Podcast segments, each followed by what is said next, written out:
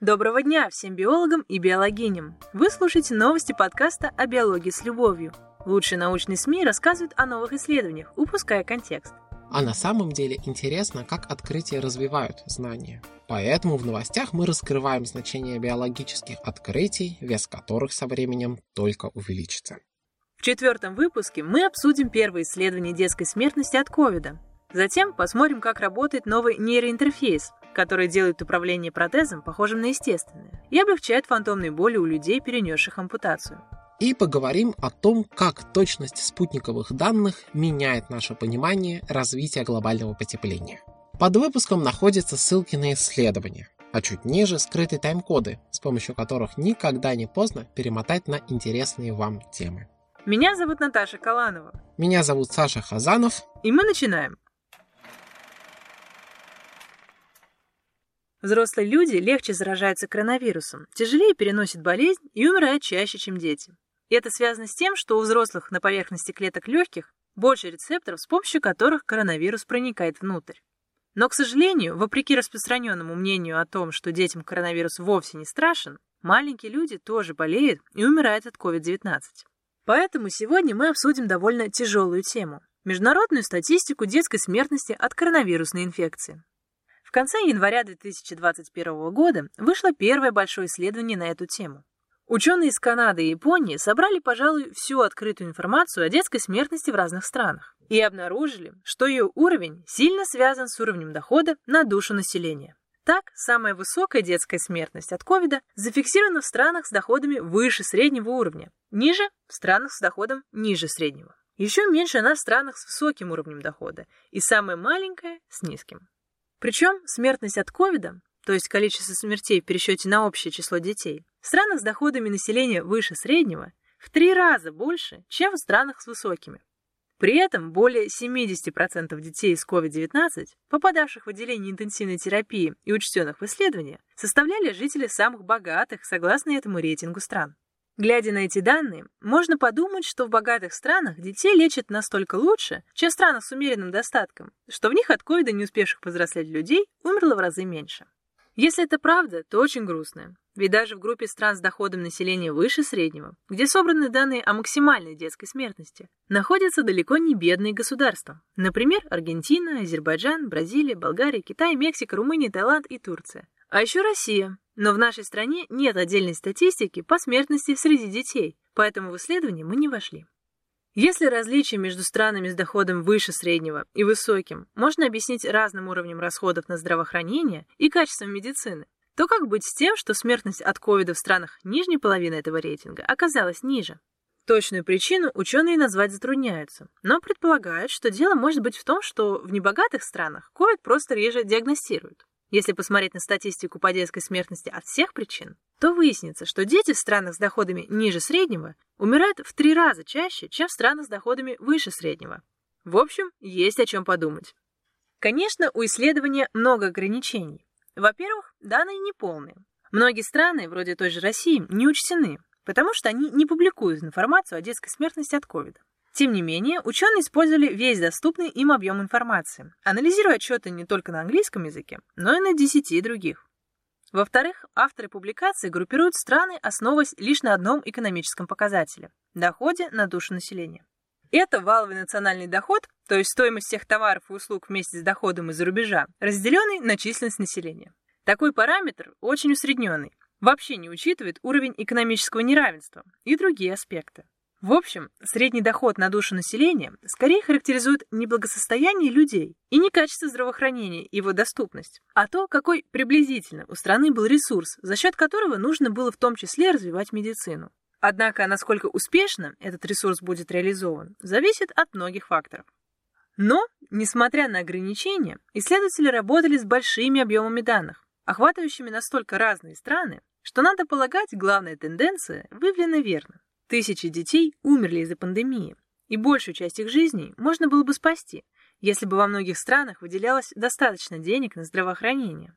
Более 60% умерших детей не исполнилось и года. Согласно отчетам, только в США в течение последних 25 лет проводят около 185 тысяч ампутаций ежегодно. Люди, перенесшие подобную операцию, сталкиваются с двумя основными проблемами. Во-первых, большинство из них знакомы так называемые фантомные боли, ощущение боли в конечности, которые уже не существует.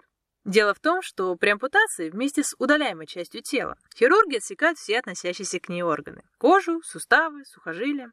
У здорового человека в них расположены специальные рецепторы, отвечающие за обратную связь с мозгом. Благодаря их работе вы, наклонив голову на бок, почувствуете растяжение шейной мускулатуры.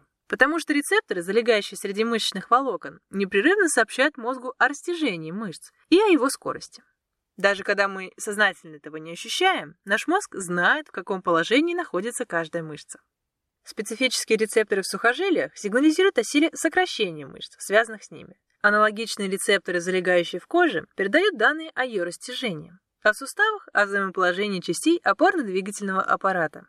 В совокупности эта информация формирует у нас ощущение положения частей тела в пространстве относительно самого тела, а также силы, с которой они воздействуют на окружающую среду. Без этого чувства нормальная координация движений была бы невозможна. Если нет обратной связи, то ни мозг, ни любая другая система нашего организма не могут адекватно функционировать. К сожалению, когда люди придумали ампутировать конечности, этого всего они не знали. Однако и сейчас, после операции, связь мозга с органами и тканями вокруг удаленной части тела не сохраняется. Нейронные цепи, руководящие движениями, вынуждены перестраиваться, и в результате у человека возникает ощущение фантомной конечности – Ему кажется, что ампутированная нога или рука находится на том же месте.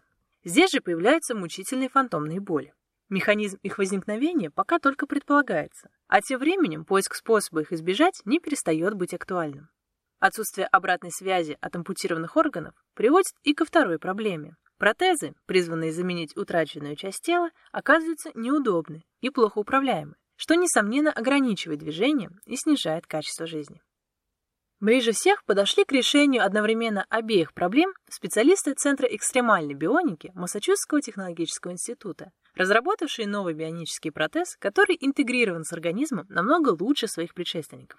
Три года назад они поделились результатами первых испытаний своей технологии с участием человека, на тот момент только одного. А недавно опубликовали результаты экспериментов уже с 15 пациентами. Исследователи работают над протезом голеностопного сустава используют обратную связь от мышц голени, сохраняя их для этого во время ампутации. Чтобы при движениях мускулатура растягивалась и формировалась обратная связь, через сухожилие они соединили друг с другом нижние концы мышц антагонистов, которые двигают ступню в противоположные стороны. Так происходит и в здоровом организме. При сокращении мышцы антагониста мышца агониста растягивается, и наоборот. Это позволяет мозгу нагружать мускулатуру адекватно. А когда с помощью нейроинтерфейса эта естественная регуляция взаимосвязана с движениями бионического протеза, то он становится более управляемым. Кроме того, он начинает ощущаться как собственная конечность, как бы сливаться с телом человека, благодаря чему теоретически фантомные боли могут вообще исчезнуть. Ведь можно предположить, что чем сильнее ощущение движения протеза схоже с обратной связью от конечности, тем лучше он замещает собой утраченную часть тела. Итак, помогать восстанавливаться людям с ампутацией новый протез должен следующим образом. Благодаря обратной связи от мышц и работе нижних мотонейронов, ответственность за движение структуры мозга реорганизуется слабее. А значит, предполагают разработчики, фантомных болей станет меньше, а сенсомоторная обработка любых воздействий улучшится. И, судя по результатам проверки технологий на 15 пациентах, перенесших ампутацию по модифицированной методике, это работает. Испытуемые сообщали об ощущении более здоровой фантомной конечности и меньших болях по сравнению с людьми, прошедшими традиционную ампутацию. А области мозга, связанные с обработкой обратной связи от мускулатуры, у них активировались так же, как у людей без ампутаций. Значит, первом испытании на выборке людей новая технология выполнила обе задачи. Она как укрепила неврологическое здоровье пациентов, так и повысила управляемость протеза. Правда, пока мы знаем только о том, как менялась жизнь испытуемых в течение двух лет после операции. Очень интересно, что будет, а что не будет происходить дальше. Идеальный протез должен быть идентичным ампутированной конечности человека, и с каждой новой разработкой мы должны приближаться к нему. Ощущение движения для нас настолько важно, что человек, не перенесший ампутации, просто не способен представить свою жизнь без него. Поэтому эффективность новой технологии из MIT радует. Хотя и ясно, что обратная связь от рецепторов в сухожилиях или суставах, например, даже при такой ампутации утрачивается. Так что есть куда стремиться. Согласно общепринятым оценкам, пожары на Земле ежегодно охватывают около 4,5 миллионов квадратных километров. В результате не только гибнут целые экосистемы, но и меняется климат. Во время пожара выделяются парниковые газы, удерживающие тепло в атмосфере. Также выгоревшие территории суши поглощают больше солнечной энергии. А причина большинства пожаров сегодня – человек, часто стремящийся обезлесить территорию. Урон огромен, и поэтому исследователям важно оценивать его реалистично. Несмотря на то, что спутниковые датчики, которые фиксируют температуру поверхности Земли и то, сколько света она отражает, это самый практичный способ следить за пожарами. Их данным не хватает точности. Пространственное разрешение выгоревших областей довольно грубое, составляет целых 500 метров. То есть все, что меньше полукилометра, спутник, можно сказать, не видит. Выходит, спутники могут не учитывать пожары относительно маленького размера. А из-за увеличения плотности населения, развивающейся инфраструктуры и сельское хозяйство с каждым годом все сильнее фрагментируют ландшафт, и возгорания становятся все более мелкими. Еще одна причина сомнений в спутниковых данных – то, что при сравнении информации о выделении угарного газа на поверхности Земли и изображений со спутников оказывается, что по наземным датчикам пик пожаров наступает на 1-2 месяца раньше, чем следует из спутниковых данных. Выходит, что даже их сезон может начинаться раньше. Хорошо, что новые сенсоры, разрешение которых составляет всего 20 метров, уже запущены на орбиту и собирают информацию. Но оценивается урон от пожаров пока на основе старых данных. Поэтому ученые из Испании и Нидерландов проверили точность старых оценок, сравнив разные спутниковые данные. И из получившейся статистики видно, что проблема куда серьезнее, чем кажется на первый взгляд. Ученые сопоставляли между собой данные от старых и новых датчиков за 2016 год на территории Африки к югу от Сахары, так как на нее приходится половина общемировых выбросов углерода, связанных с пожарами. Повышение разрешения позволило учесть много пожаров, которые упускались из вида ранее, и площадь выгоревших территорий увеличилась на 80%. Таким образом, новые датчики нашли более чем 2 миллиона квадратных километров выгоревших территорий, неучтенных ранее. А суммарно вышло почти 5 миллионов квадратных километров. Это 16% от общей сухопутной площади Африки. Сгоревшие 16%. В целом новые сенсоры обнаружили в 16 раз больше пожаров площадью меньше 100 гектаров и на 10-20%, так сказать, увеличили площадь крупных пожаров. Стоит заметить, что так сильно изменило оценку действительно лишь повышение разрешения. В целом распределение пожаров по разным поясам было одинаковым, как в старых, так и в новом вариантах. В основном горят саванны в сухом сезоне. Однако в Кении и Мадагаскаре, например, сгорело в два раза больше территорий, чем считалось ранее.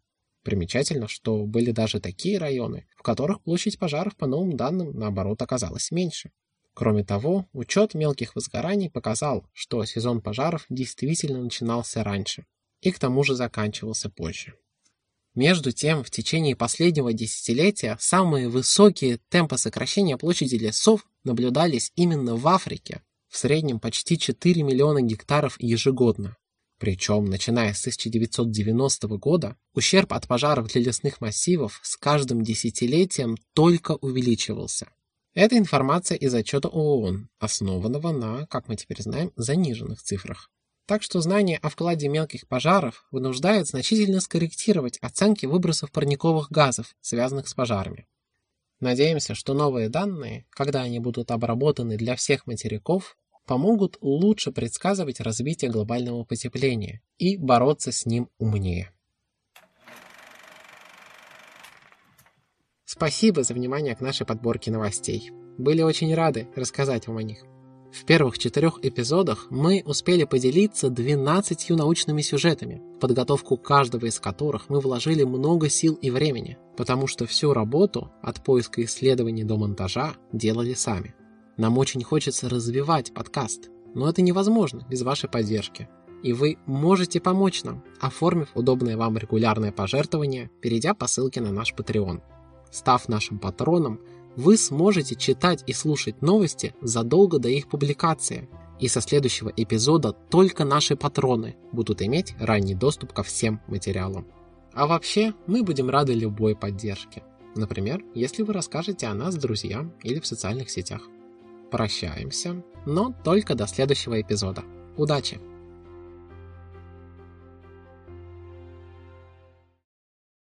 будут иметь ранний доступ ко всем материалам.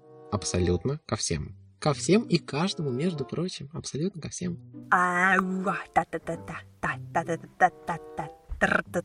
Вас ждет, ждет много приятных звуков. Даже когда мы сознательно этого не ощущаем, наш мозг... Мозг... Хорошо, хорошо, хорошо, хорошо, хорошо, хорошо, хорошо. Это валовый национальный доход. Это валовый национальный доход, стоимость всех того... Да что ж такое, ну...